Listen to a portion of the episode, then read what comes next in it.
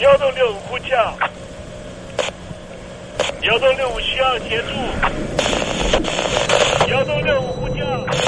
幺洞六五需要协助。你在听吗？你在听吗？你在听吗？你在你在听吗？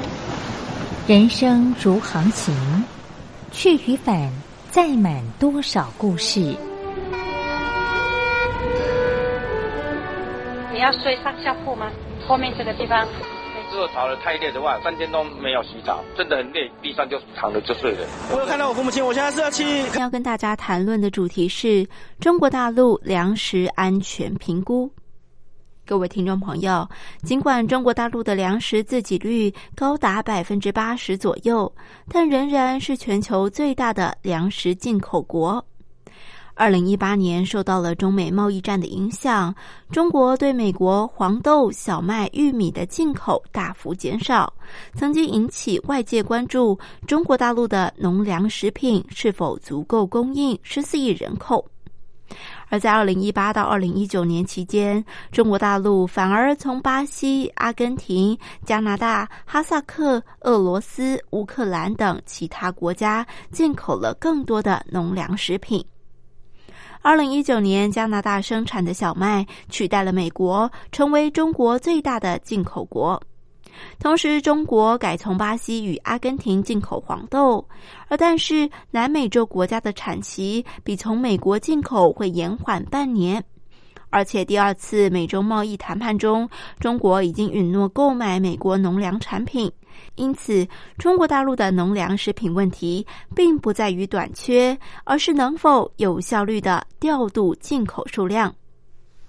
二零一八年，中国大陆爆发了非洲猪瘟的疫情，外界估计，二零一九年本地生产的猪肉将减少百分之十七，不得不仰赖进口，填补供应链的缺口。而截至二零二零年的七月为止，肉类进口比去年同期增加了将近两倍。进口猪肉的举措也让中国大陆家畜产业对进口农粮产品的需求量大减。根据中国社科院的报告，在二零二五年将面临粮食短缺一点三亿吨，谷物则将短缺两千五百万吨。目前，中国大陆本地生产的三大主粮——小麦、稻米与玉米中，小麦与稻米还没有出现供给短缺的问题，但是玉米已经出现了不足的迹象。从开发中国家迈向已开发中的国家，产业结构势必要进行调整。中国大陆粮食短缺最主要的结构性因素是农村人口外移。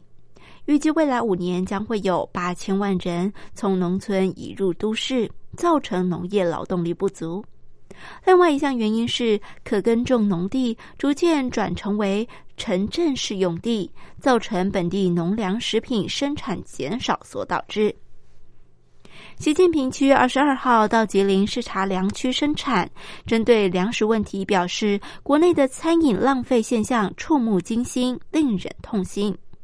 八月十二号，《人民日报》头版刊出了评论，说中国大陆每年浪费的粮食大约三千五百万吨，接近粮食总产量的百分之六。其中，城市餐饮业仅餐桌上食物的浪费量就高达了一千七百万到一千八百万吨，相当于三千万到五千万人一年的食物量。央视也点名了中国社群网络盛行的大胃王吃播秀，严重浪费，应该要改善风气。中共中央突然高调的倡议，引发舆论揣测：是否中国正面临了粮食危机呢？在官方媒体强力宣导，希望民众文明自觉类型节约粮食，营造浪费可耻、节约为荣的氛围。各地纷纷响应，再起二零一三年的光盘行动，呼吁拒绝盛宴。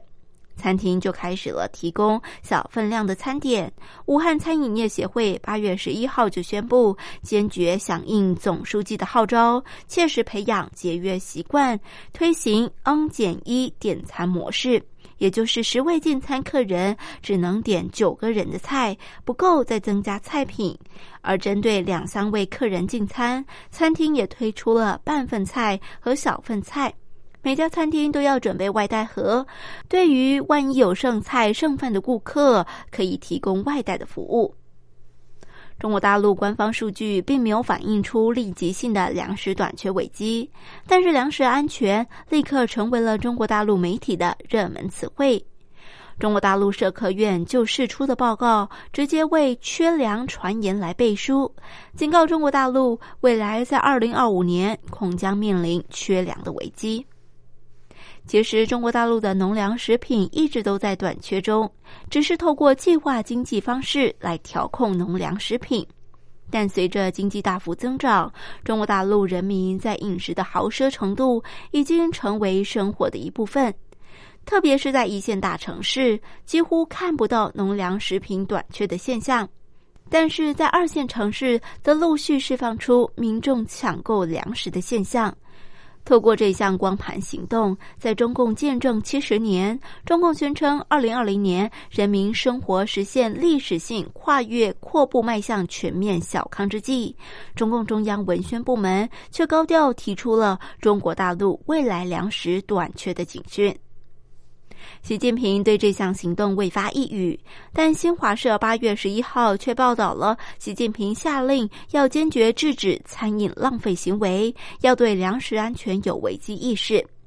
中共中央释出中国大陆未来可能经历粮食危机，不仅可以转移因为香港、南海、新疆等问题而遭到国际制裁与围堵的关注。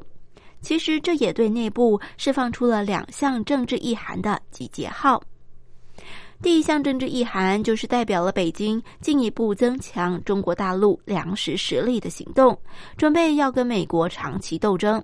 除了增加对海外农业项目的投资、进口多样化，在世界各地建立中国大陆的农业事务外，减少食物浪费也意味着减少对进口的依赖，以增强中国大陆的粮食实力。